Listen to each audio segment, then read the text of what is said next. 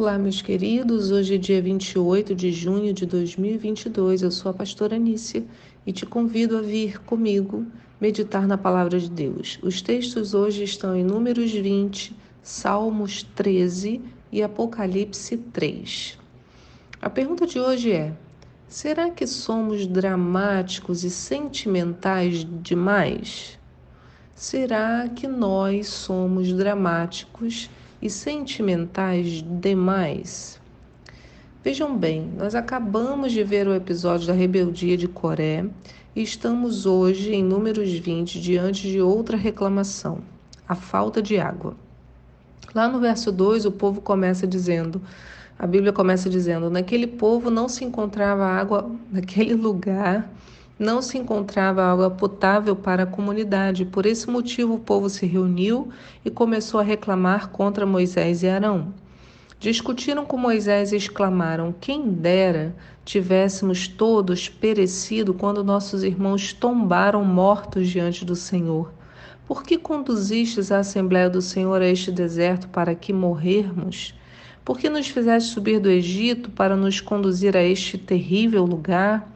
É uma terra absolutamente inadequada para semeadura, onde não há cereais, nem figueiras, nem vinhas, nem romanzeiras e até mesmo sem água para beber. E aí Moisés e Arão deixaram a assembleia, e vieram à tenda do encontro, prostraram, prostraram com seus rostos rente ao chão e apareceu-lhes a glória do Senhor. Então o povo reclamava de não ter água. Isso era um pedido justo? Sim, era. Mas e a dimensão da reclamação? Estava à altura do problema que eles estavam passando? Podemos olhar para o modo como o povo reclama. O que eles dizem? Quem dera ter morrido junto com os demais. O que, que você acha? Tem um exagero aqui? Eles estão se referindo aos que morreram na revolta de Coré, lá em Números 16, quando a terra se abriu e engoliu a família e todos os bens de Coré. Naquela situação, a Bíblia conta que o povo ficou desesperado, diz lá em Números 16, verso 33, assim: Desceram vivos à sepultura junto com tudo que possuíam, e em seguida a terra fechou-se sobre eles e pereceram, desaparecendo do meio da grande assembleia. Diante do pavor dos seus gritos, todos os demais filhos de Israel que se encontravam ao redor dele, deles fugiram desesperados, exclamando: Misericórdia, que a terra não nos engula também. E no mesmo instante o Senhor mandou fogo consumir os 250 homens que ofereciam incenso. cenário terrível. E qual, qual foi a, a fala deles? Misericórdia, fugiram desesperados. E a morte continuou no meio do povo, e se não fosse a intercessão de Arão com o incensório, teriam morrido muitos mais. A conta ao final foi pesada, diz assim que Arão ofereceu o incenso lá no verso 47, realizou o sacrifício de expiação pelo pecado do povo, e Arão colocou-se entre os mortos e vivos, e a praga cessou. E foram 14.700 pessoas que morreram atingidas por aquela praga. Quando acabou a epidemia, Arão retornou para a tenda do encontro onde Moisés o aguardava. E nessa ocasião, qual foi o pedido do povo? No, em Números 17, o povo diz, verso 12: O povo de Israel exclamou a Moisés: Vede, eis que estamos perdidos, eis que morreremos todos, não há salvação. Todo aquele que se aproxima do santuário do Senhor para fazer oferenda morrerá. Será, seremos levados à destruição até o último de nós? Desespero. Veja só, quando o episódio aconteceu, o povo entrou em desespero, desejando de todo modo fugir da praga. E agora, porque chegaram no lugar em que não tinha água, expressam a necessidade de forma exacerbada, preferindo ter morrido antes, no mesmo episódio em que eles fugiram, desesperados. Quanto drama, quanto sentimentalismo barato, parece até novela. A questão não é a reclamação em si, mas a sua expressão. O povo vai ao extremo, falando de uma situação anterior na qual morreram de medo, como algo agora mais agradável do que ficar sem água naquele momento. Nós não podemos ser assim. As coisas precisam ter uma dimensão mais ajustada, sabe? Ajustar aquele ali como quando nos rádios antigamente, né, você tinha que fazer um ajuste até pegar a estação. A gente tem que ajustar o nosso sentimento à ocasião. Deus não, não nos chamou para sermos assim exagerados, mas para expressarmos as nossas necessidades na sua real medida. Temos que buscar o equilíbrio, por mais que ele seja difícil de ser conseguido. E para isso precisamos nos perguntar: estou agindo numa proporção exagerada? O que vai acontecer? O exagero do povo contamina Moisés e Arão, e por esse excesso de drama deles também, os dois pagarão um preço muito alto. É um episódio conhecido, né? Nesse caso, Deus ouve o clamor do povo a respeito da água e orienta Moisés a tirar a água da rocha. Mas Deus deixa claro a forma de fazer isso. Em Números 20, né, o texto de hoje, verso 8, diz: Toma teu cajado, reúne a comunidade toda, tu e teu irmão Arão. Em seguida, e sob os olhos deles, dize a esta rocha que faça fluir suas águas. Dize: Farás, pois, jorrar água da rocha e darás beber ao povo também os animais. Então, dize a esse rochedo que faça fluir as águas. Foi assim que Deus mandou. E o que, que Moisés fez? Moisés saiu numa fúria. Eu imagino, né, que a gente faria a mesma coisa. Ele pegou seu cajado, que estava diante do Senhor, como Deus havia instruído. Moisés e Arão reuniram a congregação diante do rochedo e Moisés fez uma exclamação, né? Ouvi agora, rebeldes! Será que teremos de fazer jorrar água dessa rocha para vos saciar a sede? Ele estava com a gastura dentro dele, né? Deu ira nele, deu ranço. Em seguida, Moisés ergueu o braço, bateu na rocha duas vezes com seu cajado. Bateu! E imediatamente jorrou água potável e saciou a sede de todo o povo dos seus rebanhos. Ah, mas você pode pensar, Nícia, deu certo, é isso que importa. Saiu água, o povo bebeu, então Deus se agradou.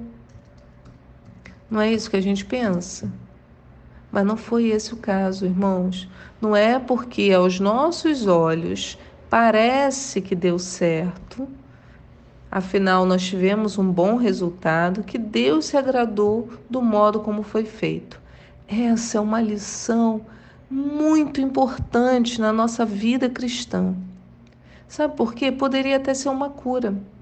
Uma pessoa pode orar pela cura de alguém e de fato a pessoa ser curada enquanto Deus não está nada satisfeito com a forma de agir da pessoa que orou.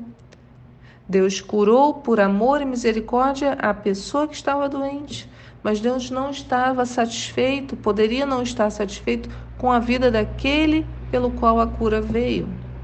Esse episódio de Moisés nos mostra isso.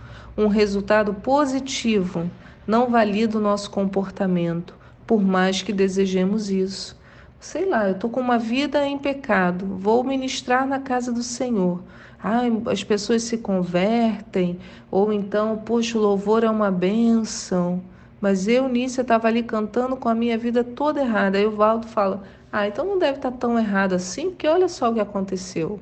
Não. Um resultado positivo não valida o nosso comportamento por mais que desejemos isso. Deus não gostou do exagero de Moisés, não era para bater na rocha. Há com certeza outras coisas que Deus viu e que o desagradou. Deus vai falar sobre isso, não, não vou entrar nos detalhes. Fato é, o excesso de sentimentalismo de ambos os lados levou a um resultado catastrófico. E como que a gente pode lidar então com esse nosso comportamento exagerado? Podemos ver um exemplo hoje no Salmo 13, que compõe também o nosso devocional. O salmista Davi começa com uma expressão dos seus sentimentos de solidão. No Salmo 13, verso 1 diz: Até quando me esquecerás, Senhor, para sempre? Até quando encobrirás de mim a tua face?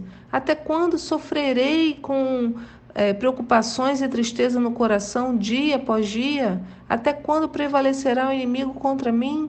Olha para mim e me responde, Senhor meu Deus. Renova o brilho da vida nos meus olhos e caso, caso contrário, me entregarei ao sono da morte. E o meu inimigo virá dizer: Eu venci. e os meus adversários festejarão o meu fracasso. Olha, a gente poderia dizer que Davi também estava exagerando, né? Renova o brilho dos meus olhos, senão vou me entregar ao sono da morte. Ele sabia bem que o Senhor nunca o teria esquecido e nunca o teria abandonado depois de tudo que já tinha experimentado de Deus. Mas ali, diante do Senhor, ele extravasou seus, seus sentimentos e fez aquele drama. Só que em certa altura ele se dá conta que seus pensamentos são enganosos. Quem e que ele precisa corrigir o rumo. Então a declaração muda radicalmente de tom, porque no verso seguinte ele fala: Contudo, eu confio em teu amor. O meu coração se enche de alegria e satisfação em tua salvação. Desejo cantar ao Senhor por todo o bem que me tem feito.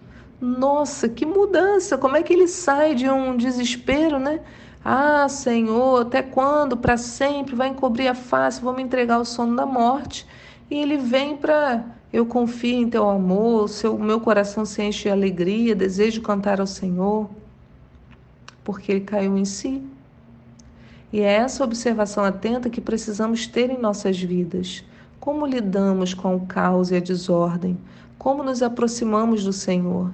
Será que o desespero nos faz desejar situações que antes não queríamos de jeito algum, como foi o povo querendo ter morrido na revolta?